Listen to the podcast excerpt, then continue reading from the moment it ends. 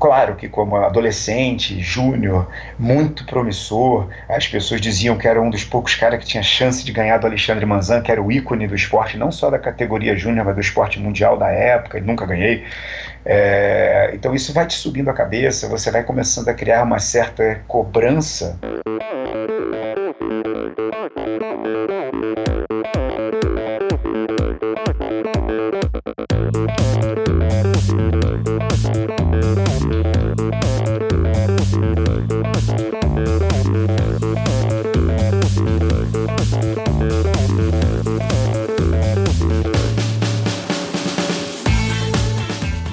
Olá pessoal, sou o Michel Bogli e este é o Endorfina Podcast.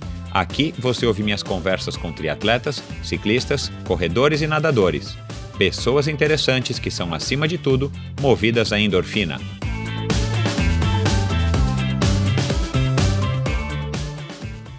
Este episódio é um oferecimento de Bovem Energia. Você sabe como funciona o mercado de energia no Brasil? Você sabe que é possível comprar energia para sua empresa e indústria que você também pode escolher de quem comprar esta energia, o que pode gerar uma economia substancial no custo final da sua produção? Conheça então a Bovem Energia. A Bovem é uma comercializadora de energia que também presta serviços de gestão e migração. Assim como meus convidados, para a Bovem, energia é um assunto muito sério.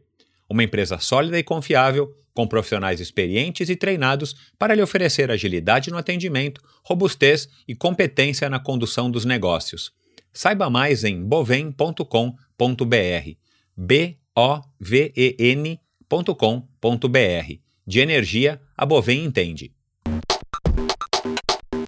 Olá, pessoal, bem-vindos a mais um episódio do Endorfina. Para começar, vou agradecer a todos vocês que têm enviado seus comentários a respeito do projeto especial Endorfina no Tour de France, esse projeto que eu idealizei e consegui colocar agora no ar desde a semana passada para celebrar o Tour de France e para é, celebrar os ciclistas brasileiros que tiveram o privilégio e o prazer de participar dessa corrida, a corrida mais emblemática do ciclismo mundial. Então, obrigado. Semana que vem, o episódio na segunda-feira é com Mauro Ribeiro. Já gravei com ele logo antes dele ir para o Tour de France. É, ele sempre vai, ele vai contar um pouquinho disso aí também no final do programa, mas ele está lá na França já a essa altura acompanhando o Tour de France e uma conversa muito legal. Quem já conhece vai se surpreender com, com as histórias que ele conta com a sinceridade, com a experiência, de, definitivamente é um ciclista com muita experiência e ainda muito influente é, lá no mundo do ciclismo, na Europa especificamente. Então não percam na segunda-feira esse episódio, segundo episódio da série Tour de France com Mauro Ribeiro. É, meu convidado de hoje, um convidado que talvez nem todos tenham ouvido falar, ele é mais conhecido do pessoal do Rio de Janeiro. É, mas vale a pena ouvir se você é um, um, jovem triatleta, se você é um jovem atleta, se você está passando por, por aquele velho dilema: o que, que eu faço? Sigo e me dedico mais? Vou me dedicar aos estudos? Ele foi um júnior muito promissor na época, para vocês terem ideia. Ele era cotado, ele mesmo disse isso para quem sabe é, chegar próximo, até bater Alexandre Manzan, que foi o nosso maior expoente é, júnior até hoje no triatlon mundial. E, e, ele foi lidando com essa expectativa e com essas frustrações advindas, claro, dessa expectativa e acabou tendo uma carreira é, não tão longa quanto ele gostaria, principalmente por conta de lesões e, e próprios erros de, de, treinamento, de julgamento dele. É, e ele diz isso, talvez até um pouco de falta de orientação. É, no começo dos anos 90, como se você já é um ouvinte aqui frequente do, do Endorfina, você sabe que era uma época em que pouco é, se sabia em relação a, ao triatlon, né, comparativamente com o que se sabe hoje em dia. Então, enfim, o Toninho, né, como ele é carinhosamente conhecido, ele também foi vítima de um pouco desse exagero de treino e vítima de muitas lesões que acabaram colocando ele nessa encruzilhada de vou continuar fazendo triatlon e vou, vou viver do quê? Ou vou me dedicar aos estudos para conseguir ter uma profissão e poder sustentar a sua família. E foi essa opção que ele fez a uma determinada altura, mas ele chegou a ser tricampeão carioca, bicampeão niteroiense de triatlon, enfim. Ele teve bastantes títulos, era um cara que corria muito. E hoje, a gente gravou esse episódio um pouco antes, alguns meses antes dele se mudar para Portugal, ele estava de mudança. Hoje ele está em Portugal, ele também vai falar a esse respeito, o que, que motivou ele a estar tá saindo do Brasil. Mais um brasileiro que, que vai para Portugal e com família, mulher, enfim, ele é um osteopata, um doutor respeitado hoje em dia. Ele está lá em Portugal. Enfim, uma história legal. Ele foi medalha de bronze na travessia Molokai, Molokini, Oahu Molokai, de SUP, de stand-up paddle. Então, enfim, outro esporte de endurance, né, uma, uma travessia aí que demora aí de 4 a 6 horas, depende do vento. Ele fez bastante X-Terra, um cara também que adora, adorava andar de mountain bike. Um cara muito legal, um cara muito sensato, um cara muito inteligente, vocês vão perceber isso no discurso dele.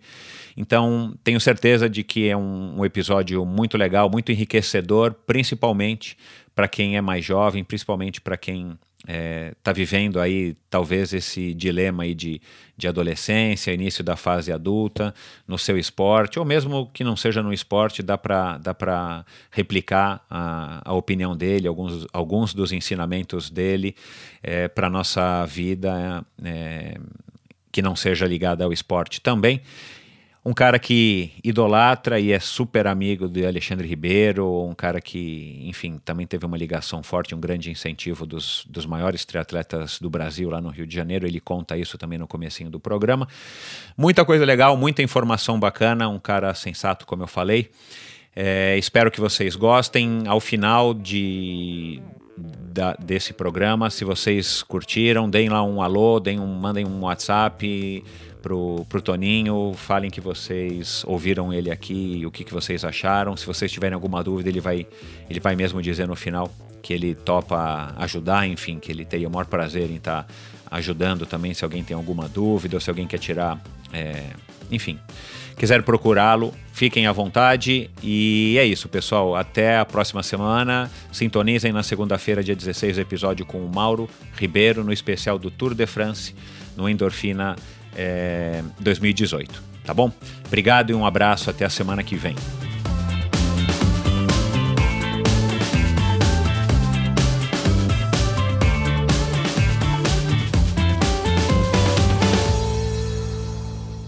Meu convidado de hoje ingressou no esporte ainda muito jovem.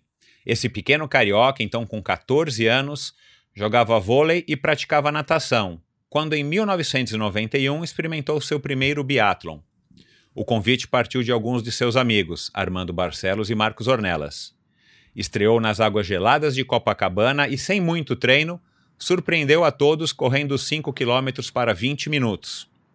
Com uma bike toda enferrujada que a mãe lhe comprou, começou a competir provas de triatlon, sempre motivado pelos amigos de treino. Procurou mais tarde o técnico Marcelo Borges, o macaco, com quem permaneceu por sete anos, treinando diariamente ao lado de ícones como Fernanda Keller, o próprio Barcelos e Marquinhos, servindo como uma espécie de sparring para estes grandes campeões. Os resultados como júnior começaram a aparecer. Entre tantos títulos, foi tricampeão carioca e niteroiense de triatlon e bicampeão carioca de duatlon. Na época era considerado uma grande promessa do esporte, porém, sucessivas lesões e a falta de apoio o forçaram a encerrar prematuramente sua carreira. Com vocês aqui hoje, um dos juniores mais promissores dos anos 90, medalha de bronze no Campeonato Mundial de Stand-Up Paddle na travessia Molokai-Oahu, no Havaí, e pai da Manu, o osteopata Dr. Antônio Chaer. Bem-vindo, Toninho. Obrigado, Michel. Boa tarde a todos. Vai ser bom trocar com vocês um pouco a experiência de vida aí que o teatro me proporcionou. Bacana, cara. Vamos lá. Vamos começar do começo. Você, né, como eu disse agora aqui na introdução, você começou muito cedo no, no triatlon. Como é que foi tua infância aí no Rio? Como é que você praticava os esportes da escola? Era esporte na escola e na praia? Como é que foi? Na verdade, assim, desde criança eu sempre tive muita afinidade com o esporte. Eu vim, vim da natação, não gostava de nadar, porém sempre nadei, é, fugia das equipes para não ter aquele compromisso de uma, uma infância agarrada com horas e horas de treino, mas cheguei a fazer aquelas loucuras de três treinos por dia e tudo mais. E mas sempre praticando esporte, jogava bola na rua, andava muito de bicicleta. Mas, quais, mas... quais eram esses esportes aí antes do, do, do triatlon? É, eu, eu, antes mesmo, na minha, na minha fase inicial, assim, da infância para adolescência, eu fui jogador de voleibol, mas com a minha altura eu via que eu não tinha muito sucesso, né? Eu tinha até uma habilidade boa, uma boa técnica para jogar o voleibol, mas acabei precisando encontrar um caminho alternativo para me realizar no esporte, e a natação até então era o caminho mais próximo. Até o dia que eu conheci lá o Marquinhos Ornelas e o Armando Barcelos, que me chamaram para participar do Beato. E aí que eu tomei contato com o que seria o, o separador de, de, de front, uma fronteira na minha vida. Foi o que delineou a minha vida desde então. E essa natação era na escola, era depois da escola? É, eu nadava no clube aqui em Niterói, o Canto do Rio, e era um, eu fazia parte da equipe, né? Mas eu não era um atleta muito dedicado, eu não gostava de nadar. Na verdade, eu nadava por saúde porque eu sabia que era um esporte bom para minha saúde, e toda vez que começava os períodos de competição, eu metia o pé, arrumava sempre uma desculpa para não estar tá participando dos treinos, mas eu não era um nadador muito dedicado, não. Tá certo. E quem que te levou para a natação? Era estímulo de alguém da tua família? Foi a mãe que obrigou? Como é que a natação entrou aí na tua vida? A gente sempre, acho que eu vim de uma geração onde se ouvia muito que você era precisava saber nadar. Como eu vivia na praia, vivia brincando no mar, estava sempre na beira da praia nadando e tudo mais, e minha mãe achou necessário saber nadar. Eu acho que veio muito disso. E o resto eu fui levando no embalo, tinha uma certa facilidade para nadar, não que eu tenha sido um bom nadador, não, mas tinha facilidade, eu fui levando. Não era um esporte que eu me dedicava, entrava de cabeça, como eu fiz no triatlo, mas me divertia. Legal. E aí você, é, nesses treinos que você disse, parece que eram na hora do almoço, né? Provavelmente depois da escola. Você conheceu o Marquinhos e depois o Armando, e, e depois, em algum momento, eles te convidaram para participar de um biatlon. É, exatamente. Nesse momento, eu era jogador de voleibol, fazia parte da equipe do Canto do Rio de voleibol e nadava três vezes por semana na hora do almoço. E era exatamente no horário que o Marquinhos e o Armando nadavam. E conversa vai, conversa bem, a gente começou a ficar amigo e surgiu um desafio de falar: pô, você fica aí tirando onda com a gente que nada bem, disputando tiro com a gente, vai lá fazer um biatlon. E eu fui. É, só tinha natação, até então eu não corria naquela época. Meu treinador da época de natação, que era o Carlos Augusto, me chamou. Falei, pô, então vamos treinar um pouquinho de corrida e tal. Treinamos ali duas semanas e fui fazer meu primeiro biatlo em Copacabana. Legal. E aí você correu super bem para quem não corria, né? E isso te motivou a estar tá ingressando no triatlo. Qual foi a reação do Marquinhos e do Armando? É, na verdade o que aconteceu foi até o inverso. Estava uma água gelada, muito gelada, Michel, esse dia. Eu nunca mais esqueço isso. E todo mundo de roupa de borracha, eu não fazia ideia do que era roupa de borracha. Até então, naquela época, não existia esse, essa cultura de natação de águas abertas em que as pessoas usavam roupa de borracha. O triatleta estava começando a usar. Então eu passei um frio desgraçado naquela água, saí da água congelado. Eu acho que eu corri rápido até para esquentar meu corpo quando eu vi. Quando eu vi, eu tinha feito um tempo de 20 minutos que eu nem tinha noção de que isso era muito bom para os 5 quilômetros para a época. E aí todo mundo veio falar: caramba, você passou igual uma bala, você correu bem e tal. Até então eu nem entendi o que era isso. E aí, na continuidade, encontrando eles na sequência, na semana seguinte, eles foram me incentivando é, a, a, entrar no esporte. Eu, rapidamente eu providenciei uma bicicletinha lá toda enferrujada, que minha mãe conseguiu comprar para mim, e comecei minha vida no triatlo. Que legal. E, e, você lembra da sensação quando você terminou essa prova em Copacabana, além do frio? Olha, é, não, sinceramente, a única coisa que eu lembro é que eu estava com muito frio e que eu tive muita dor muscular nos dias seguintes. Agora, eu lembro bem o que aconteceu na sequência, porque um mês depois, pouco, ou poucos meses depois, se eu não me engano, era fevereiro, eu participei do triatlon de Caiobá. E que era na época assim, era o grande triatlo, né? Era uma das grandes provas do, do calendário nacional. E também tive uma, uma, grande. Aí sim, eu lembro da felicidade de, no meu primeiro triatlon de verdade, já conseguir um pódio na minha categoria, lógico. É, na, na época era júnior já, né? É, nesse triatlon. É, eu não sei descrever aquela alegria. Acho que dali da frente eu comecei a enxergar que existia um horizonte, uma luz na frente que era o triatlo na minha vida. Desse triatlo eu lembro perfeitamente, triatlo de Caiobá, no mês de fevereiro. Isso, que legal. Caiobá sempre foi uma prova famosa aí, uma prova com, com enfim, de bastante prestígio, né? Muita gente é, fez, fez fama aí ganhando ou, ou, conquistando aí títulos em, em Caiobá. Enfim, aí você foi para Caiobá para Caiobá você chegou a treinar aí melhor, porque você já estava com a, a, bicicleta, né, que, que também te deu, e você começou a treinar um pouco mais corrida. Qual, como é que foi lá em Caiobá? É, eu lembro que, assim, fazendo calculando as datas, em dezembro de 91 eu fiz esse primeiro biatlon e, se eu não me engano, Caiobá era fevereiro, porque normalmente era em fevereiro. É. Eu treinei aí dois meses, mas já com a bike e tudo mais, e, novamente, minha corrida deslanchou. Eu corri lá, na época ainda era short triathlon na época, é, e também fiz de novo, na, na faixa dos 20 minutos, tendo pedalado depois. Aí que os treinadores, meu treinador na época ainda não era o Marcelo, falou: caramba, você pode ser um bom triatleta, porque sua corrida, para a época, 20 minutos era um tempo muito bom, para quem estava começando, né? E realmente foi, porque eu conseguia sempre me destacar, depois na minha história do triatlo, na corrida. Legal. A natação você, você segurava e no ciclismo você, enfim, é, também mantinha. O teu forte sempre foi a corrida. É, como a gente naquela época é, tinha a vantagem né, de não ter o vácuo no ciclismo, a gente tinha como nivelar a natação. Então eu não era um mau nadador, eu conseguia nadar no fim do primeiro pelotão ou, ou no bolo ali do primeiro pelotão. Tinha um ciclismo que para o plano era muito fraco. É, eu era um bom escalador, mas não existiam provas de subida no Brasil. É, mas no plano era considerado fraco, mas não era o suficiente o que abriam de mim para eu não resgatar na corrida. Então, eu acho que sempre consegui me destacar no triatlo em função dessa facilidade.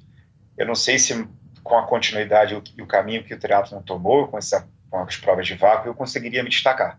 Mas eu acho que para a época, o tipo de triatlo, sim. Legal.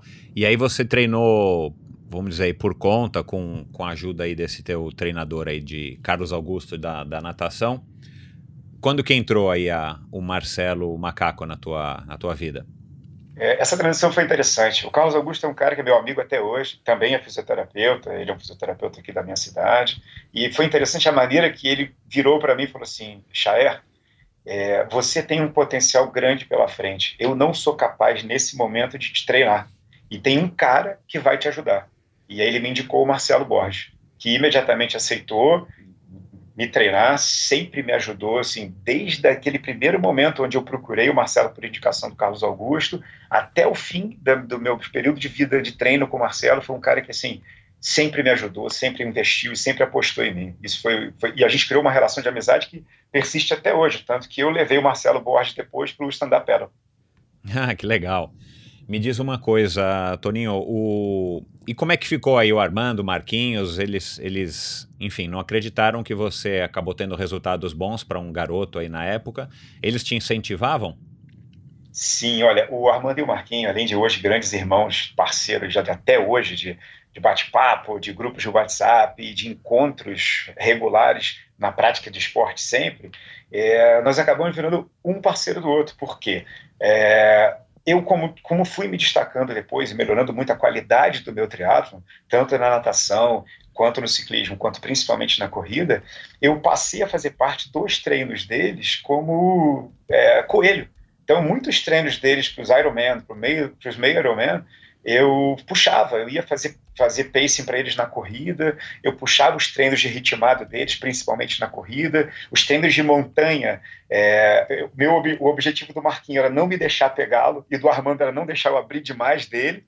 Então a gente acabou criando uma relação saudável de competição durante os treinamentos, em que o Marcelo me preservava, me mantendo nas provas curtas, e, e me colocava nos treinamentos deles para as provas longas como um coelho. Então foi uma, uma relação muito saudável de amizade e de competição.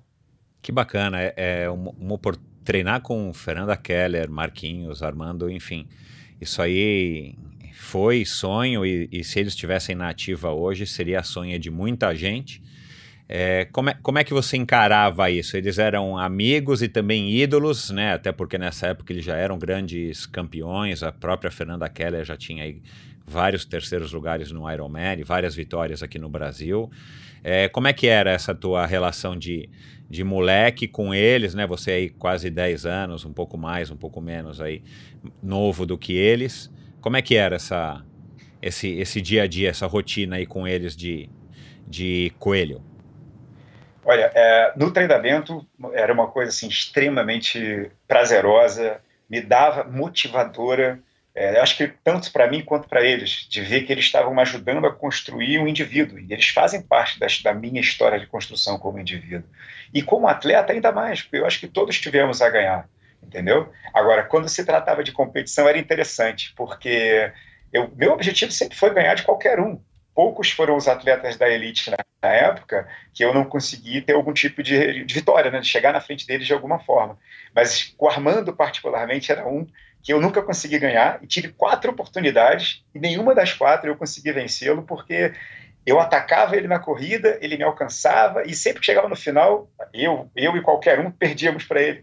Então o Armando foi o que me ficou engasgado e acabou, né? Hoje já não dá mais para desengasgar ele, então a gente se desengasga de outra forma. Aliás, o Armando sempre foi um bom sprinter nesse final da corrida, né? Incrível. É eu também perdi algumas dele no, no sprint e ele não é um cara pequeno, não é um cara leve, né? É, não, eu nem chegava perto, né? ele me arremessava longe. que bacana essa oportunidade, né, cara? Assim, deve ter sido realmente. Você acha que isso que, que te ajudou a ter os resultados que você que você teve, não o fato de você estar tá treinando só com o Marcelo, que, que que, que tinha aí de fato na época um, acho que uma vantagem competitiva com provavelmente com quase todo outro treinador do Brasil, porque ele, ele treinava feras como, como a Fernanda, o Armando e o Marquinhos. É, mas eu quero dizer, você acha que o fato de você estar tá sempre estimulado, treinando aí com seus ídolos e amigos, pessoas tão, tão boas, você acha que isso que te, que te puxava cada vez mais para cima para que você melhorasse teu desempenho? Michel, sem dúvida, porque havia um exemplo, isso é a Fernanda, eu acho que é o ícone maior desse exemplo que eu vou dar, é, de uma coisa que é fundamental, e hoje eu entendo isso para o esporte, que se chama dedicação e disciplina. É, a Fernanda, o Armando e o Marquinho eram verdadeiros profissionais do esporte, e enxergar a forma como eles disciplinavam o treinamento, disciplinavam suas vidas em função do esporte, é, me fez crescer eu lembro de outros atletas, até promissores da minha geração, que não tinham tanta dedicação quanto eu tinha por estar perto deles e que não conseguiram resultados tão bons quanto eu consegui, certamente por estar seguindo essa linha de disciplina que vem do exemplo nessa ordem: Fernanda, Marquinho e Armando. Era impressionante. Legal. Qual era a rotina, assim? Dá um exemplo aqui pra gente. Muita gente tem me, me escrito e mandado e-mails e, e até durante os treinos perguntado e, e pedido para que a gente comentasse mais a respeito dos treinos. Só uhum. para a gente ter uma ideia, assim, você era garoto, né, com, vai, 14, 14 não, mas talvez com 15, 17, 15. né, 16, 17.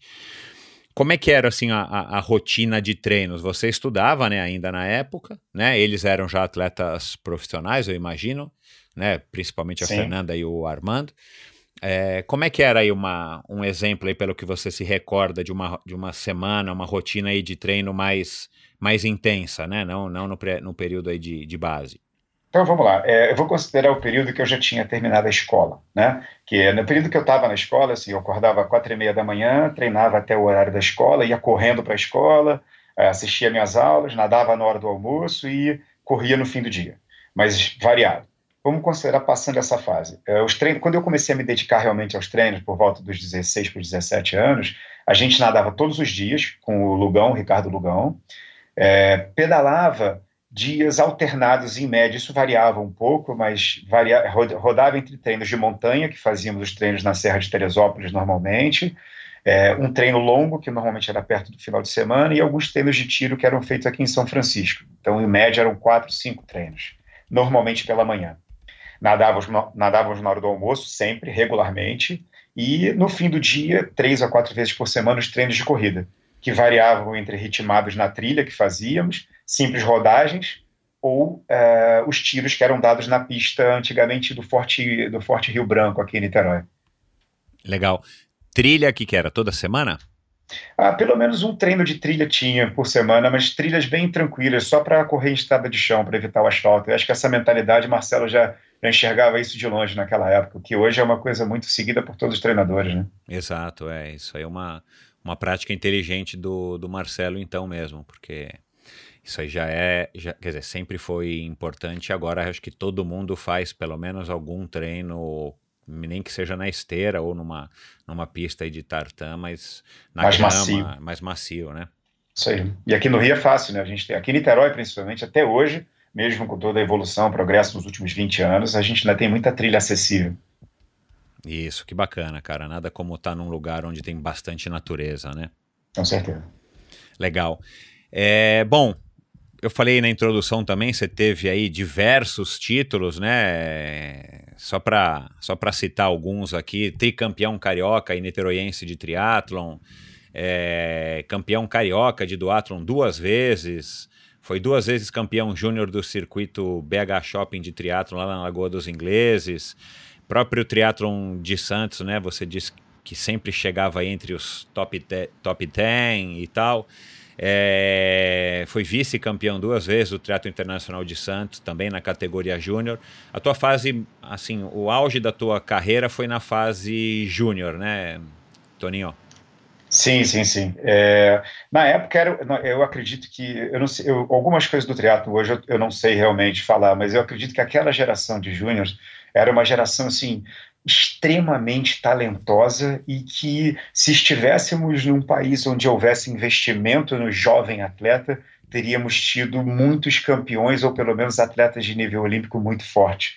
Eu posso citar nomes intermináveis aqui de diversos estados do Brasil, de atletas como Eduardo Akira, como Bruno Gagliardi, Walter Júnior, Paulo Guimarães, Vitor de Melo Neto, Bruno Paiva. Então, todos atletas júniores extremamente fortes que competiam em um nível extremamente alto e muito próximos um dos outros, né? Cada um. Ah, o Paulo Miachiro, não posso esquecer. Claro. É, é, cada um com as suas características, facilidades e dificuldades, é, mas que era uma geração que eu considero de ouro. E ah, é, é, incrível. Eu, eu me lembro hoje, falo de vez em quando com um ou com outro, principalmente com o Bruno Paiva, que é meu amigo, eventualmente com o Gagliardi, mas eu sei que era uma geração de ouro dos Júniors. Então, e enfim, nós vamos abordar esse assunto aí um pouquinho mais para frente, né? Mas né, todos que você falou aí, a grande maioria eu, eu conheço ou me lembro, né? E todos tiveram realmente algum destaque em um certo momento mas vamos dizer assim, que nenhum se tornou um grande campeão, nenhum foi, é, vai, vamos generalizar aqui, um ponto acima da curva, Sim. no sentido de estar tá, é, é, é, correspondendo ao que prometia, mesmo como você. Mas a gente vai voltar a esse assunto já já, que isso é, é, como a gente conversou agora há pouco, isso é um assunto que interessa bastante. Legal. Agora, de todas essas provas e tal, uma coisa que eu também gosto aí de perguntar para os meus amigos e convidados aqui, qual foi a mais importante, qual significou mais para você e por quê? Né? Conta aí para gente alguma Legal. história interessante aí de, de todos esses tantos títulos que você teve. Você foi, você foi campeão também na Áustria, né? Na, na, naquela prova de Seefeld que você. Mountain Man. Isso, isso é. é Fala aí um pouco pra gente. É interessante, sim. Acho que dois triatlos marcaram muito, três triatlos marcaram muito minha vida. É, eu gravo bem esses três porque são momentos interessantes. Meu primeiro triatlo em Caiobá, que foi assim a entrada no esporte, a enxergar a magnitude do que era o triatlo, o quanto divertido e prazeroso era praticar o esporte.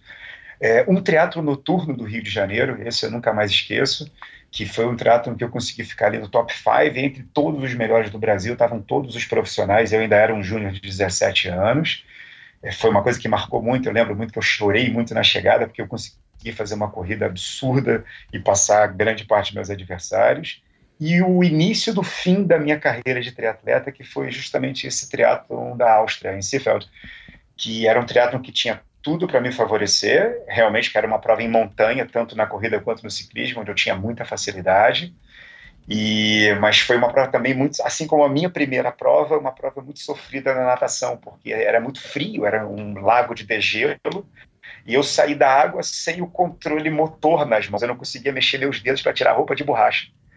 É, eu marquei essa prova, aí eu fiz um ciclismo de recuperação para a época, bom para o padrão europeu, que os ciclistas europeus eram fantásticos mesmo. Então, quando eu entreguei a minha bicicleta, eu ainda estava muito atrás do primeiro colocado da minha categoria.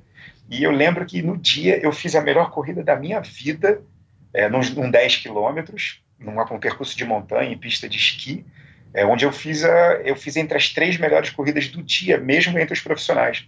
foi o, o australiano, o australiano que na época.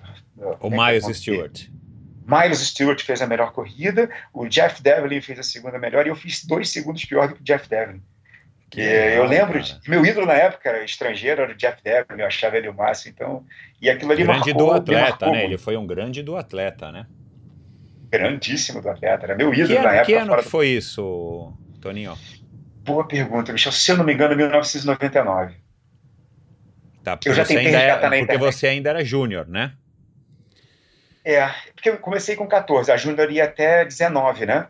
Aham. Uhum. Cinco anos. Isso é isso mesmo, daria. No, então, 96, desculpa. Então tem que dar 96 ou 97. Eu não lembro exatamente o ano, eu, eu me perdi um pouco nessas datas.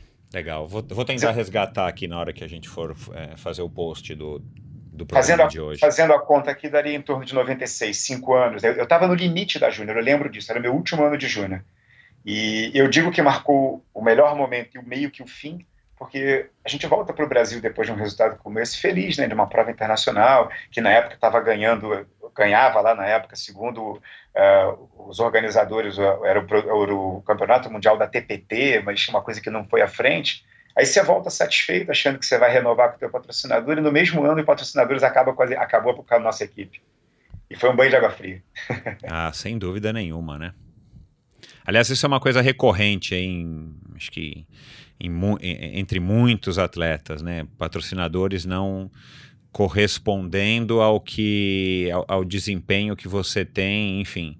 E Sim. aí a gente pode também analisar aí por todos os lados, inclusive o aspecto do retorno financeiro que dá, né? Porque Sim. a gente também não pode esquecer que é muito legal ganhar, é muito legal a gente estar, tá, né, como você foi aí, tantas vezes campeão júnior de triatlon, de duatlon, mas a mídia também não colabora, né? Aqui faz anos que a gente tem essa, essa mídia esportiva dominada pelo, pelo futebol, futebol, então... Exatamente. Enfim, legal. E o teatro noturno foi um teatro muito bacana lá em Copacabana. Eu participei, eu não me recordo aí muito bem de, de como é que foi e tal, mas eu acho que foi um teatro que, que, que deveria ter ido para frente. Se eu não me engano, acho que houve só um, né? Não, foram dois. Tiveram dois teatros noturnos. Ah, legal. É, isso era uma prova bacana, cara. Muito de, bacana. De ser realizada em Copacabana. Legal. Diferente. É, isso aí. É... Você acompanha triatlon até hoje, né, Toninho? Olha, eu, Michel, eu acompanho hoje muito mais pelos atletas que eu trato do que propriamente pelo esporte em si. É, o trato mudou muito, né, da, da época que a gente praticava aquela coisa mais purista, onde havia muito mais amor ao esporte, eu, eu vejo de uma forma um pouco diferente hoje. É, então, assim, eu não tenho acompanhado, não consigo mais me imaginar praticando triatlo, pelo menos por enquanto. Isso vai mudar com certeza em breve, que a gente está mudando aqui do país, então provavelmente para onde eu vou, eu devo voltar a treinar. Pelo menos para ah, fazer um Ironman. eu tenho que fazer um Ironman. Né? Legal, e, e, então, a gente vai falar do Ironman aqui também. É, para onde você está indo, você pode falar? Ah, posso, posso. A gente está em abril mudando para Portugal. Eu recebi um convite de trabalho. Tô, como osteopata, estou indo trabalhar em Portugal. E já assim como o Marquinhos, que já está lá no sul, eu estou indo para o outro lado, estou indo para o norte, mas eu acho que eu vou botar minha bike de estrada novamente na pista, porque até então só andando de mountain bike para fugir dessa loucura de violência do trânsito. Que legal, cara. Boa sorte para você. Vamos manter contato aí para você contar as novidades lá da, da Terra Mãe. Vamos lá. Vai ser um prazer. Legal. É, nesse tempo aí que você competia tão garoto, como é que era a participação aí da tua família? É, Michel, é, minha família sempre me incentivou. Minha mãe, que é o meu núcleo familiar, que eu não tive pai e tal, ela, meu núcleo familiar, ela sempre me incentivou, sempre me deu muita força. De vez em quando se assustava quando eu viajava para Santos e ligava para ela de Brasília dizendo que eu não tinha ia voltar para casa porque eu estava em Brasília, mas sempre me incentivou. E eu consegui manter minhas notas na escola, então eu acabei não dando muita muita porrinhação para ela. Legal, que bacana. É... E o Ironman, você falou aí que, que, que, você ainda quer fazer o Ironman. Como é que você, como é que você, enfim, encara o, o Ironman? Você chegou a tentar ir para o Ironman? Você chegou da Áustria, se desanimou e aí foi o começo do fim, você disse, né? A gente acabou Sim. não falando sobre isso. Você perdeu o patrocínio e tal. E aí você continuou mais um pouquinho ou como é que foi? Eu, depois dessa volta da Áustria, eu continuei pelo menos mais um ano, um ano e meio ainda competindo. Aí nessa época eu já treinava com o Alexandre Ribeiro, hoje meu grande amigo, padrinho da Manu. É... Ah, porque no finalzinho da tua carreira você passou a treinar com o Alê, né? O Alexandre, é. O Alexandre tinha uma. Para um, um cara que estava terminando a adolescência, iniciando a idade adulta, ele tinha uma, uma, uma, uma, ideia mais livre relacionada a treinamento. Eu gostava de tomar minha cervejinha, Alexandre era parceiro. Aí um dia eu sentei com o Marcelo amigavelmente, a gente conversou. Falei, pô, Marcelo, estou partindo para essa e tal. Foi, foi uma coisa super tranquila a nossa transição. É, e eu fui treinar com o Alexandre.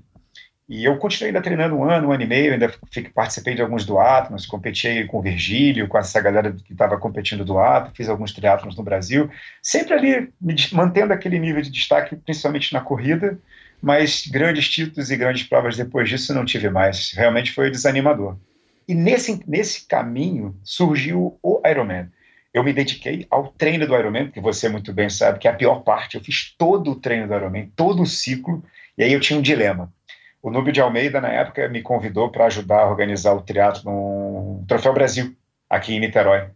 E eu tinha que escolher, ou eu fazia o Troféu Brasil, ajudava o Núbio a organizar esse teatro aqui na cidade, ou eu fazia o Ironman, porque as datas eram muito próximas. Isso então Como? é 2001, né? Porque o primeiro Ironman do Brasil, o Ironman oficial do Brasil foi 2001, não é isso? É, isso deve ter sido 2001 ou 2002, ou foi no primeiro ou no segundo Ironman, tá? Uhum. É, o Nubia era, na época, também organizador, junto com o Galvão, o, o Galvão né?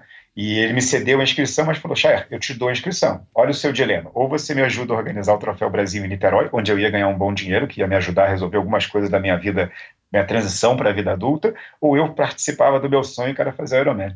Aí eu fiz todo o treinamento, tudo, Michel, todos os treinos de natação, todas as longas de ciclismo, todas as longas de corrida, estava fiadinho e optei por a garantia Caramba, minha sobrevivência. É, claro, é, é, tem uma hora que. Que tem que fazer escolhas. O, exatamente, o bolso, a necessidade fala mais alto, enfim, e de faz lá parte cá, da vida. E de lá para cá eu falei, bom, Ironman agora não dá mais. Aí a vida tomou outros rumos, eu comecei a me dedicar à profissão e tal, mas ele, eu vou fazer, eu vou fazer. É, isso aí, legal. O, o Ironman é uma prova que para quem puder, pelo menos uma vez na vida, né, eu acho que vale a pena, principalmente para quem já, já já teve uma carreira aí como triatleta ou é triatleta. Acho que é uma prova que, que vale a pena o sujeito fazer, pelo menos para poder sentir o gostinho e dizer se gostou, se não gostou, enfim, né? Exatamente. Já que é uma prova tão famosa e agora ela é tão acessível, a gente tem ela aqui na, na esquina de casa, né? Praticamente, Exato. quer dizer.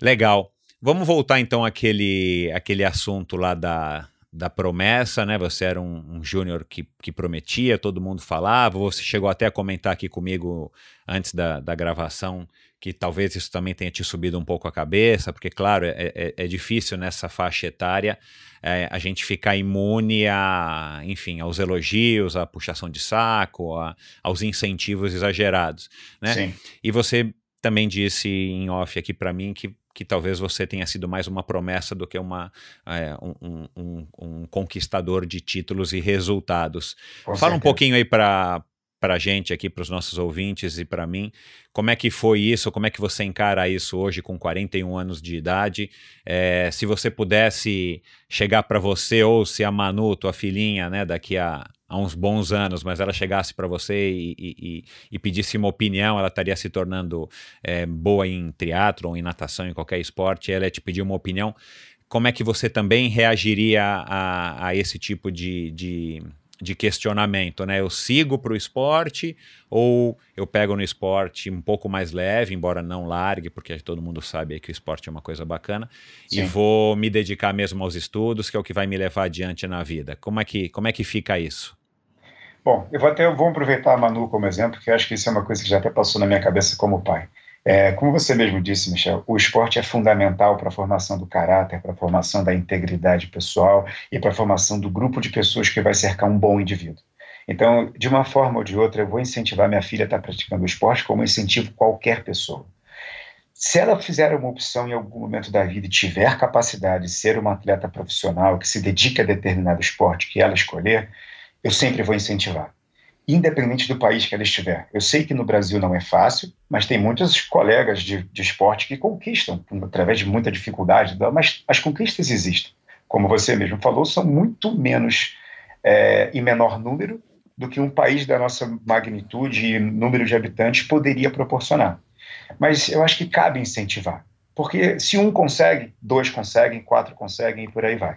Se o país ajuda ou não, a gente vai ver com o passar dos anos.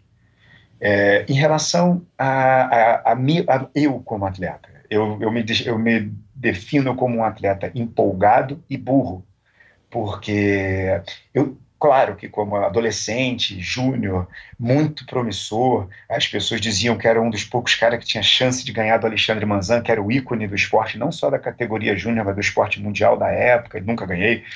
É, então, isso vai te subindo a cabeça, você vai começando a criar uma certa cobrança sua mesmo, de que as frustrações ficam muito próximas, né? Então, a, a dificuldade de um adolescente lidar com a frustração não é uma coisa muito simples. Então eu lembro que na época eu cometi muitos erros, erros durante o treinamento, de ser prescrito um treino e eu fazer outro por achar que aquilo era melhor, porque eu ia treinar mais forte, ia ser melhor, ou deixar de fazer determinada competição com medo de não corresponder às expectativas que os outros tinham sobre mim por ser um atleta promissor.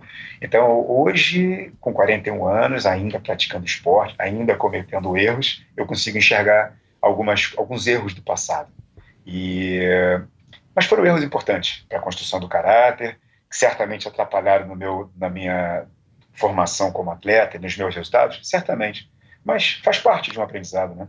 Exatamente. Quem não erra não aprende, né? Acho que Exato. isso é uma das coisas que a gente vai vai aprendendo ou pelo bem ou pelo mal à medida que a gente vai ficando mais velho é que os erros fazem parte do caminho. E talvez se você não tivesse errado é, como você errou também no esporte, você não teria se tornado a pessoa que você se tornou hoje, né? Essa é outra, outra questão filosófica e que a gente nunca vai ter uma resposta, né?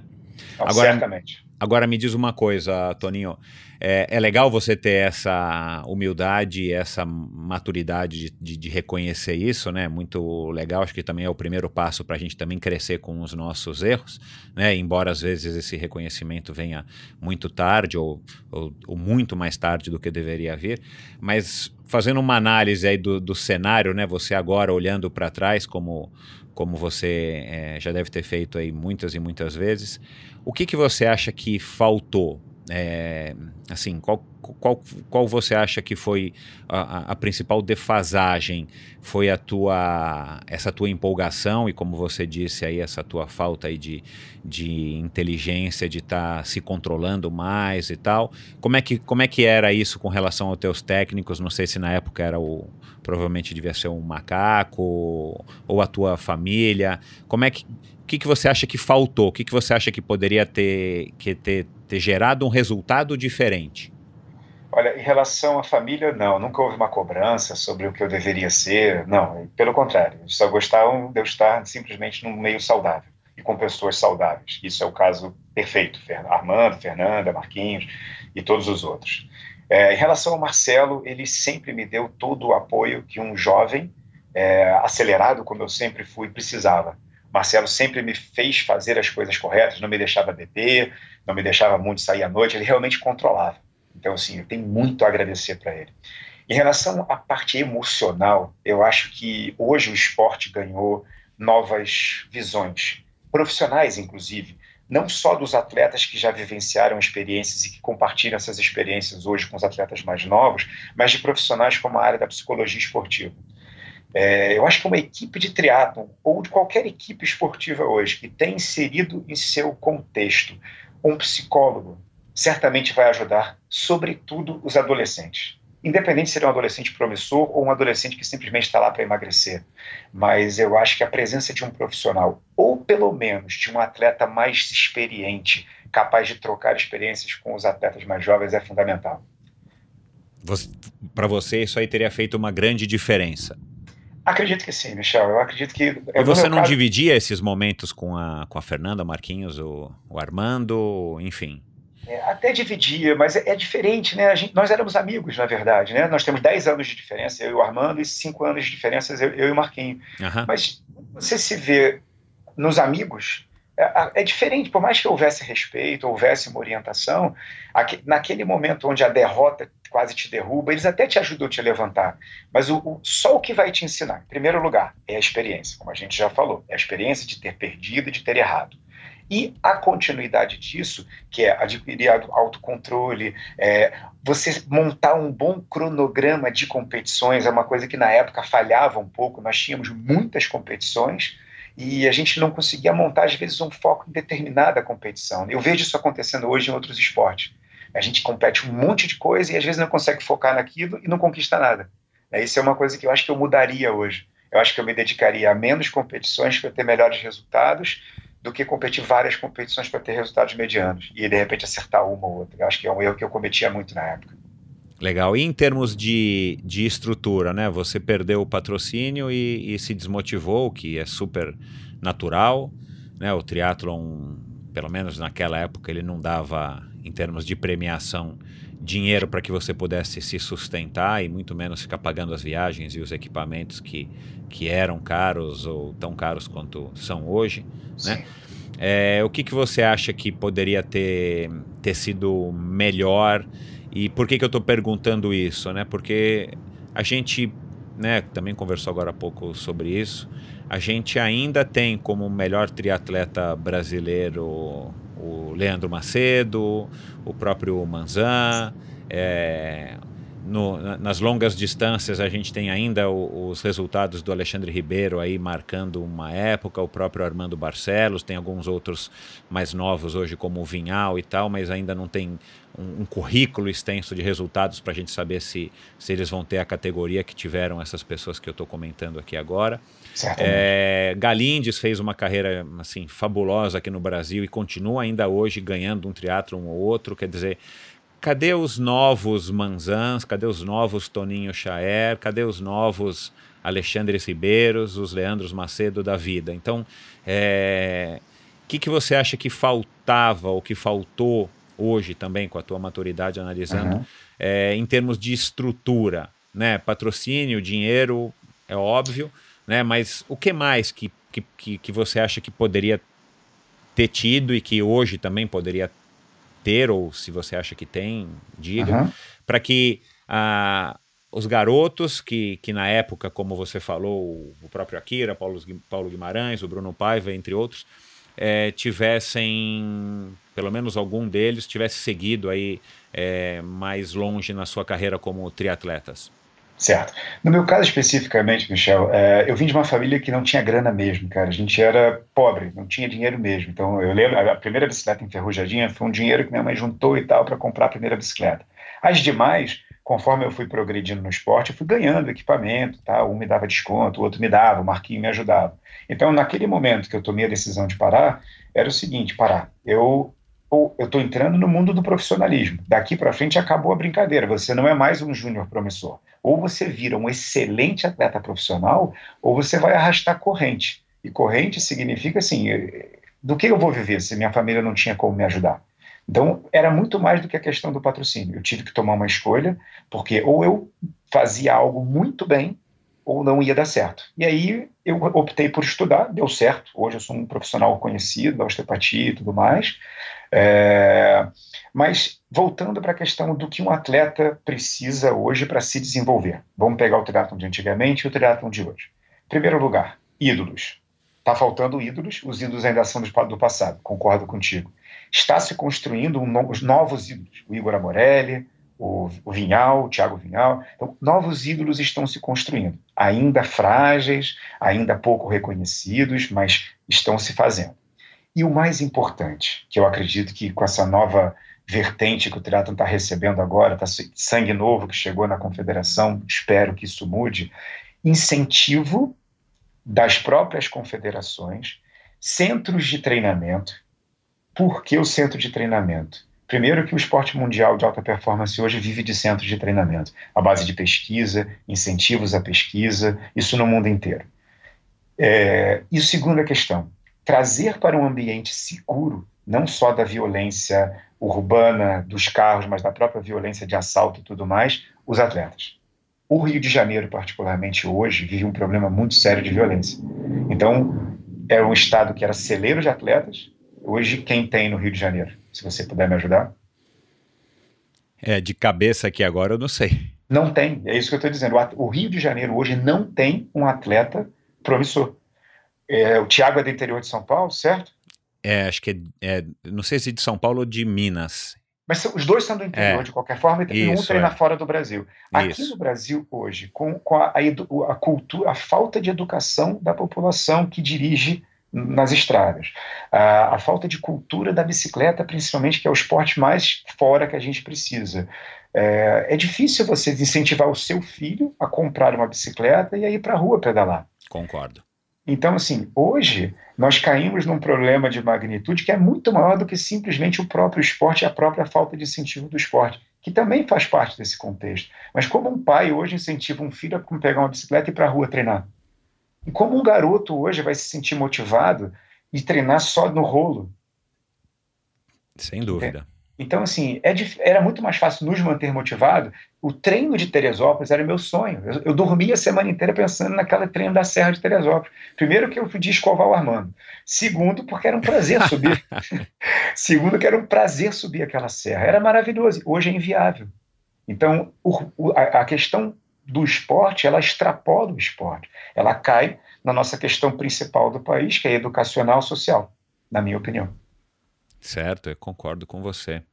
Uma pena, né? Mas vamos lá, vamos tentar mudar, mudar isso, né? Vamos tentar mudar a mentalidade das pessoas, enfim, vamos ver se as federações, as confederações, a gente está vivendo aí uma crise gigantesca também, sem precedentes na, no gerenciamento esportivo, o que nos dá ao mesmo tempo desânimo, mas esperança de que talvez pior do que isso não possa ficar. Então, talvez aqui olhando para um horizonte é a médio e longo prazo, as coisas tendam a melhorar, né? Vamos ver, tomara ainda. Piorar não dá, né? É, vamos falar um pouquinho aqui do. Depois que você parou, você se dedicou aos estudos, se formou e tal. Você também participou de algumas provas de X-Terra, umas ultramaratonas de montanha. Essa tua ligação com a montanha, com, com as corridas aí fora de estrada, já vem daquela época lá quando você começou a treinar com o Marcelo? Como é que surgiu esse, esse teu gosto pelo off-road? É, eu sempre gostei. É, eu sempre gostei de fazer os treinos na trilha. É, na época que eu fui parando o triatlo, eu precisava substituir o triatlo por alguma coisa. Por acaso foi aí que também começou a surgir, surgiu o stand-up paddle na minha vida. É um pouco mais recente, tem nove anos, mas é, veio, veio que meio junto nessa transição. É, mas eu sempre gostei das atividades outdoor. Então eu comecei a buscar no Xterra, que era uma coisa que estava chegando no Brasil, via Bernardo Fonseca. Na época ainda o Alexandre Miranda Lima estava trazendo com ele a, a patente lá do Havaí e tal, tudo mais. Então era um esporte novo, eu adorava o mountain bike, sempre gostei, sempre tive facilidade. Comecei a fazer umas provinhas, cometendo os mesmos erros que eu cometia no passado, de, por motivos diferentes. E, assim, é interessante, né? A gente aprende, mas aprende às vezes é tão burro que repete várias vezes. Mas o importante é aprender. Exato. Não, e se divertir, porque no fundo, no fundo, quando eu estava nessas provas, eu já estava para me divertir, eu já tinha uma outra mentalidade, e era muito mais divertido do que aquela, aquele treinamento maçante de estrada e tudo mais. Uh, o, o esporte outdoor, o esporte de montanha, o mountain bike, eles são muito mais divertidos do que simplesmente competição.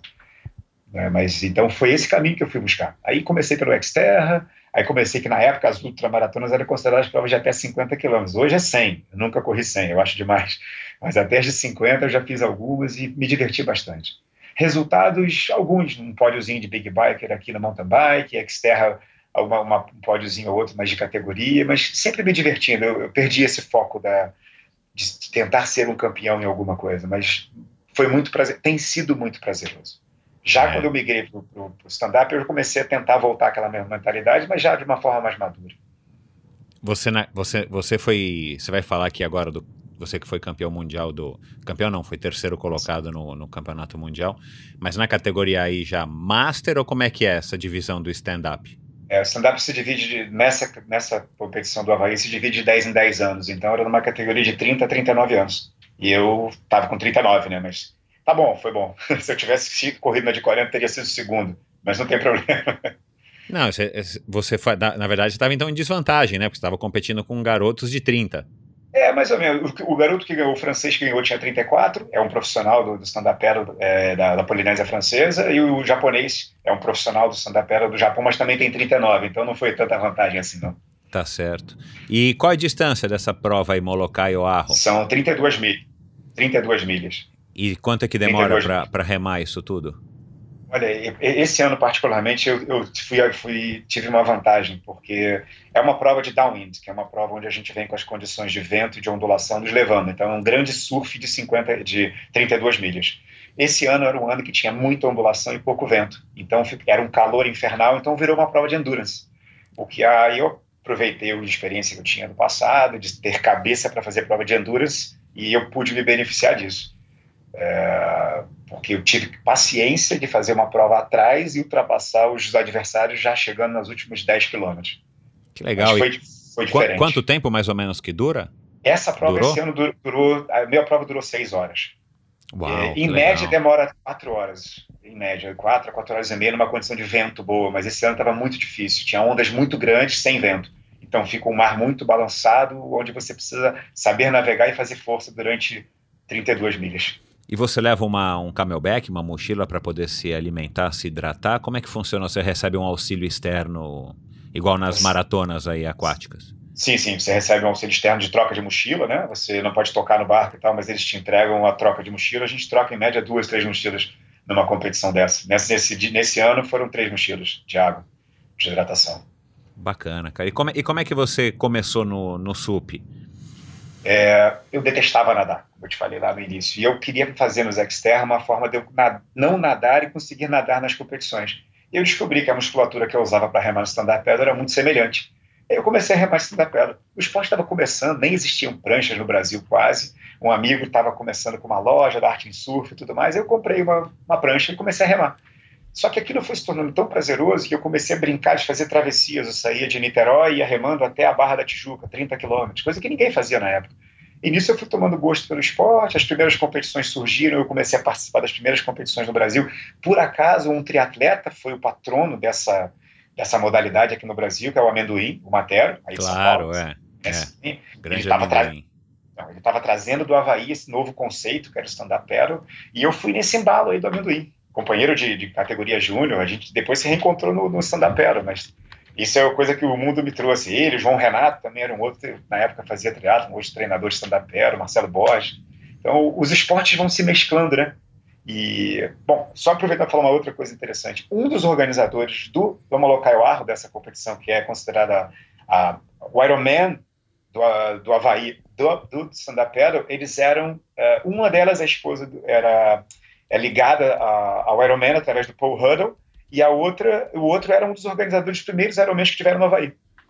Ah, que bacana, que coincidência. Muito, muito grande. Ma mais uma vez o triatlon é, voltando a, a, ou demonstrando a, a ligação com, com o surf, né? Ou enfim, é uma das coisas que eu também tenho conversado aqui com alguns é, triatletas e surfistas, como o próprio Ale Ribeiro, enfim, Butenas, Tubarão, são pessoas que. Paulo Fontana, que teve agora recentemente aqui conosco, são pessoas que vieram do surf ou continuam praticando surf enquanto é, são ou foram triatletas. Né? Essa ligação do, do triatlon com surf é, é muito curiosa e, e agora você está falando dessa história aí do, sup, do SUP, me, me veio aqui a cabeça. Que legal, cara. É, você vê, né? Você falou do, do X-Terra, que eu também concordo que é um esporte maravilhoso. Eu não tive a oportunidade de participar de nenhuma prova. E as ultra de montanha, é, o próprio SUP, são todas as modalidades que você não depende vai, tanto da, da educação, da cultura e da estrutura da malha viária da, de, de uma cidade como o Rio de Janeiro ou como São Paulo, né? Você pratica Exatamente. em lugares onde você não tem basicamente contato com, com carro. Né? Isso, isso acaba também sendo, na minha opinião, é, uma, é um dos motivos porque essas modalidades como o mountain bike ou a corrida de montanha são tão prazerosas. Né? Você está em contato com a natureza e você está zero de risco de ser atropelado. Você pode cair, enfiar a cabeça num galho, enfim. Mas é tudo isso não. O erro é seu. Não vai ser isso tudo, não vai ser tão chato quanto um carro te atropelar ou te tirar uma fina e você torcer o pé, enfim. Né? Bacana, cara. Você comentou também aí comigo lá atrás, uma das trocas de e-mail que, que a gente teve, que o Ale foi uma grande referência na tua vida. Você falou agora aqui que ele foi padrinho da, da Manu. É, fala um pouquinho aí desse teu relacionamento com o Ale, né? Que teve aí dois episódios aqui do Endorfino. O episódio 15 foi dividido em duas, em duas partes, porque o cara não parava de falar, né? Era nome, era resultado, tem história pra caramba. É, como é que foi esse? Eu acho que o Ale é uma. Talvez seja aí a, a, a grande ou única unanimidade no, no triatlo. Acho que não tem um sujeito que não gosta dele, né?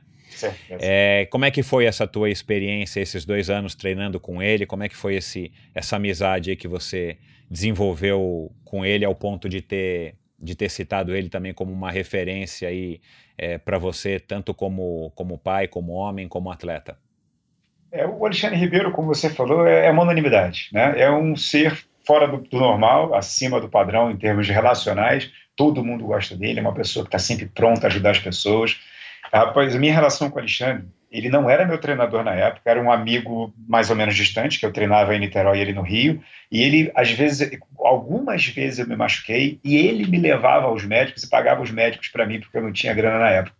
E isso é uma coisa que foi ficando, foi um dos primeiros marcos do Alexandre Ribeiro na minha vida. Depois disso, vieram as histórias dos filhos do Alexandre, do Kailane, do Caipo, da Maila. É, a gente foi criando uma, eu fui criando uma relação com as crianças, assim, de vê-los nascer, de ajudá-los a crescer. Na época dos Exterra, eu não sou um cara muito dado a festas, eu não tenho paciência para festa.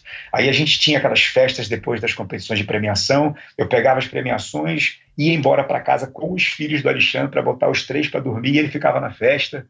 Então a gente foi criando uma relação de amizade que se juntou com as crianças dele, com os três filhos que eu tenho amor de paixão.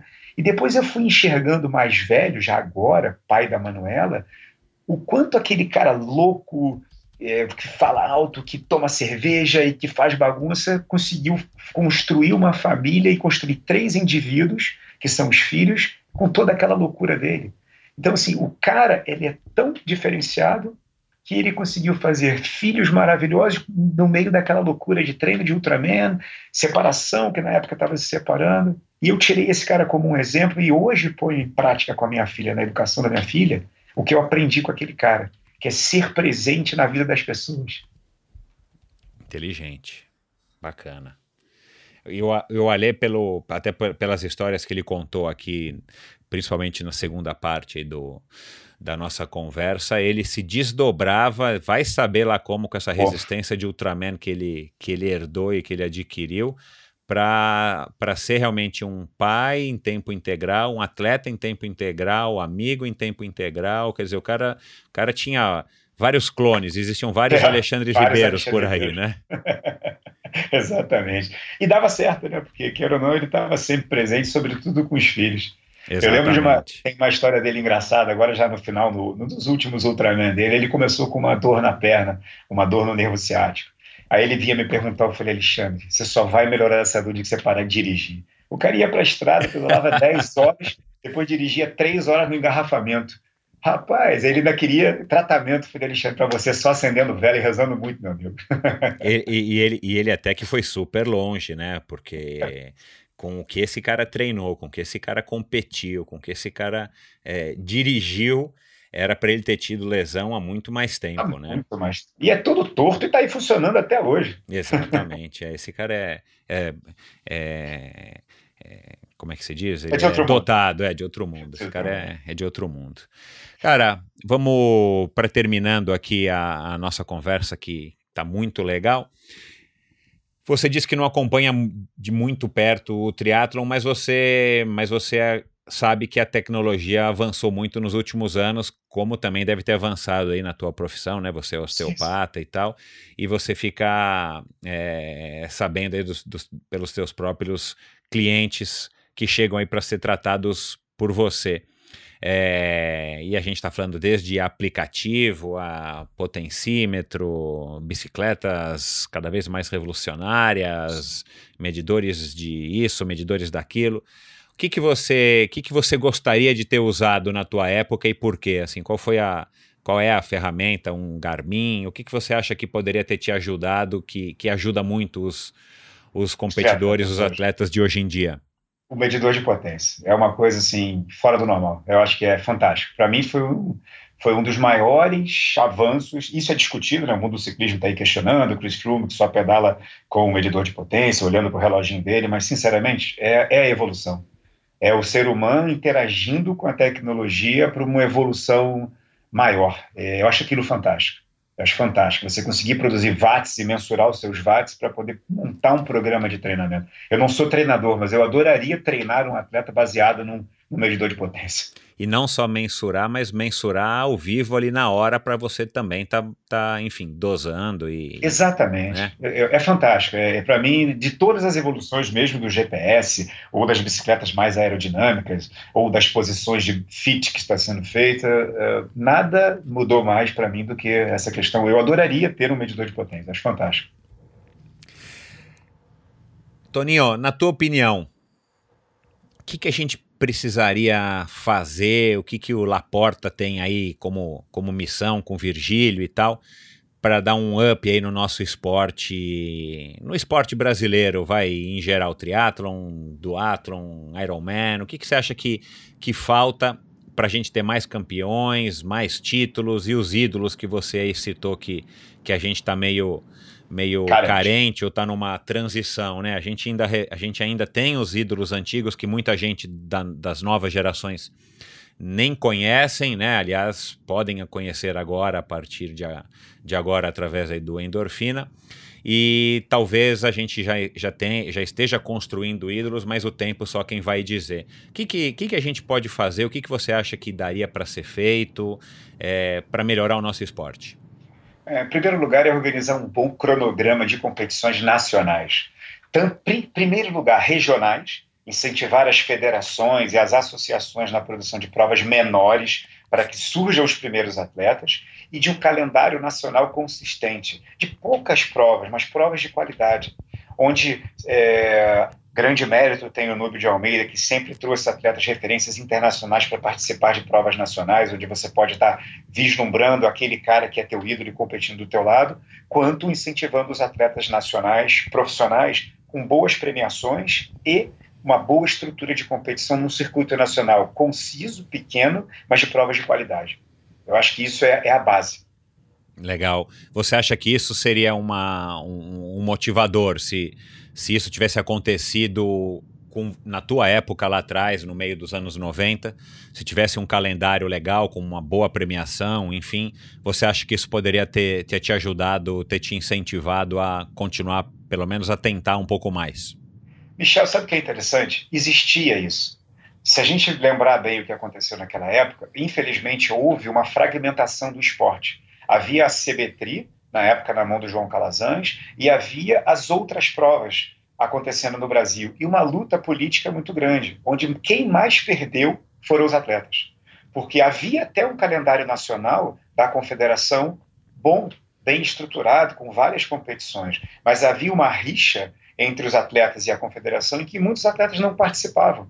E nós, atletas amadores que estavam ali no embalo, acabamos não participando também de forma tão integral.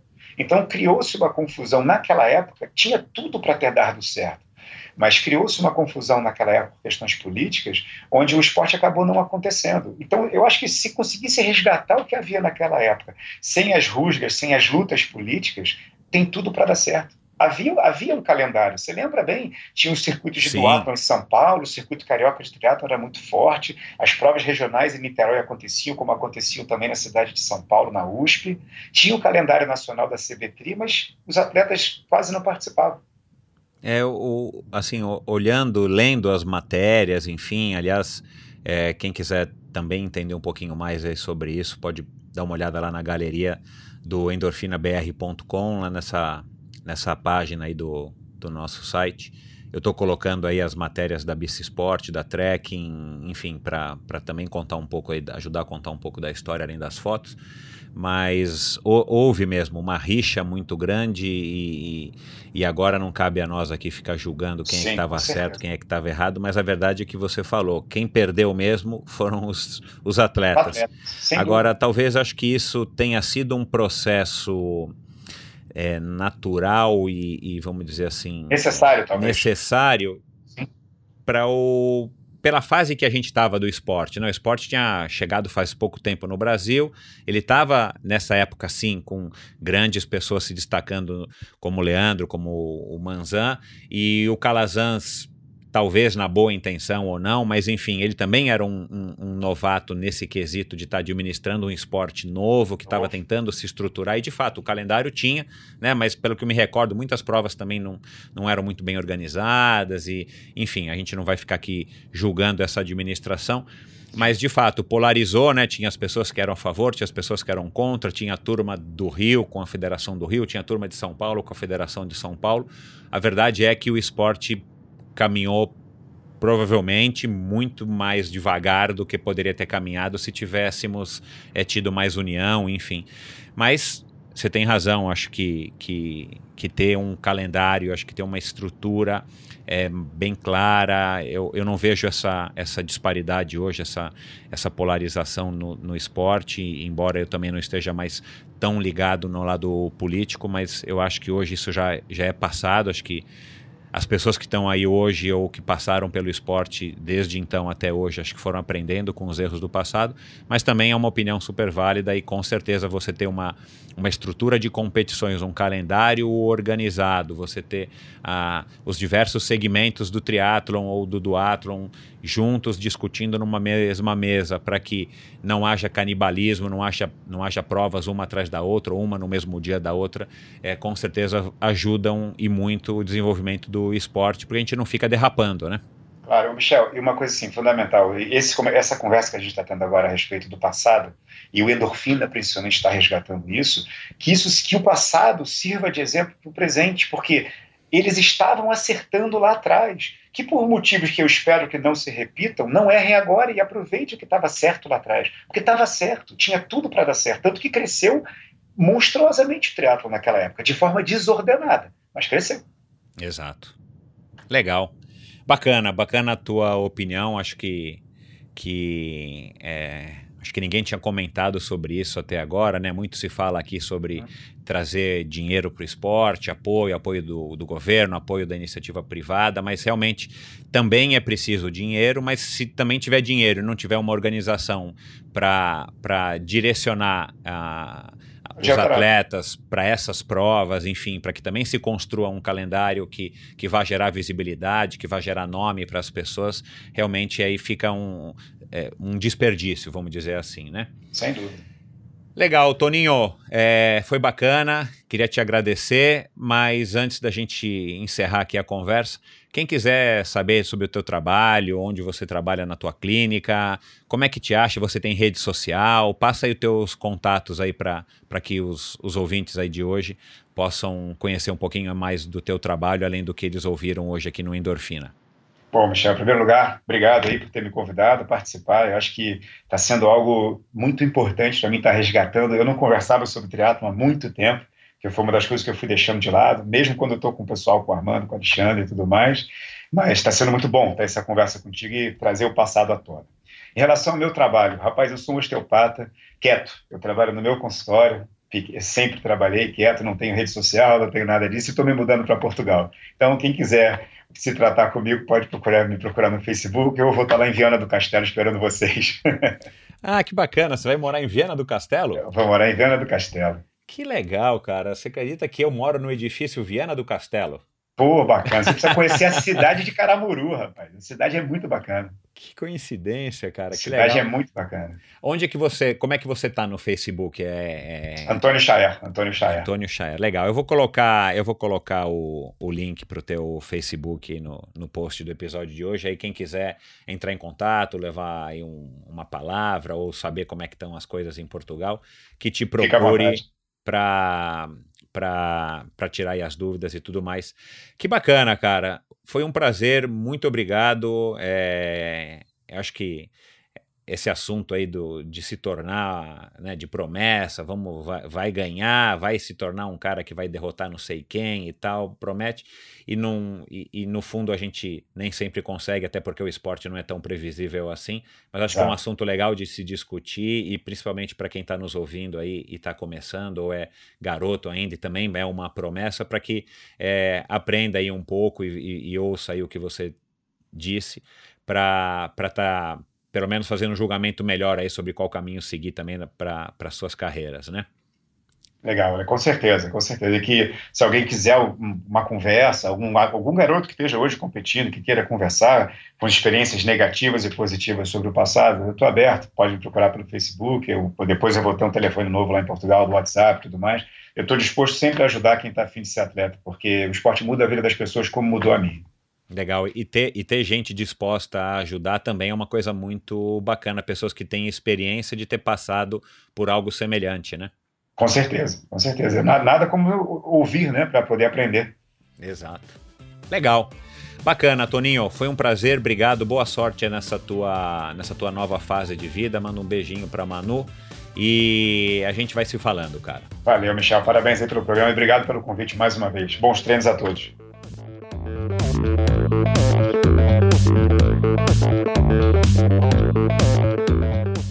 Este episódio foi um oferecimento de Bovem Energia.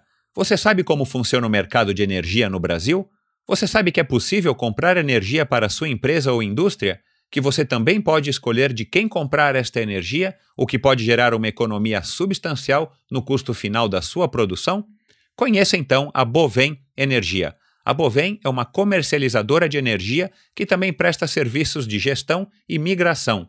Assim como meus convidados, para a Bovem, energia é um assunto muito sério.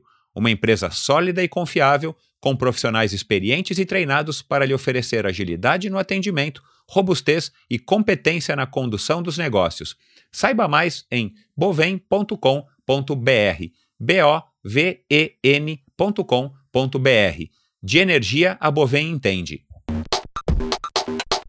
Obrigado por ouvir esse episódio do Endorfina. Acesse o endorfinabr.com, vá no post do episódio de hoje para conhecer um pouco mais sobre o meu convidado e alguns assuntos abordados em nossa conversa. Lá você ainda encontra todos os episódios do Endorfina e uma galeria de fotos da história do triatlon brasileiro. Se você curtiu, colabore assinando o Endorfina na iTunes Store ou Spotify e compartilhando com seus amigos. Lembre-se de enviar suas sugestões críticas e comentários através do perfil Endorfina BR no Instagram ou através do Endorfina com Michel Bogli no Facebook. Um abraço e até a semana que vem.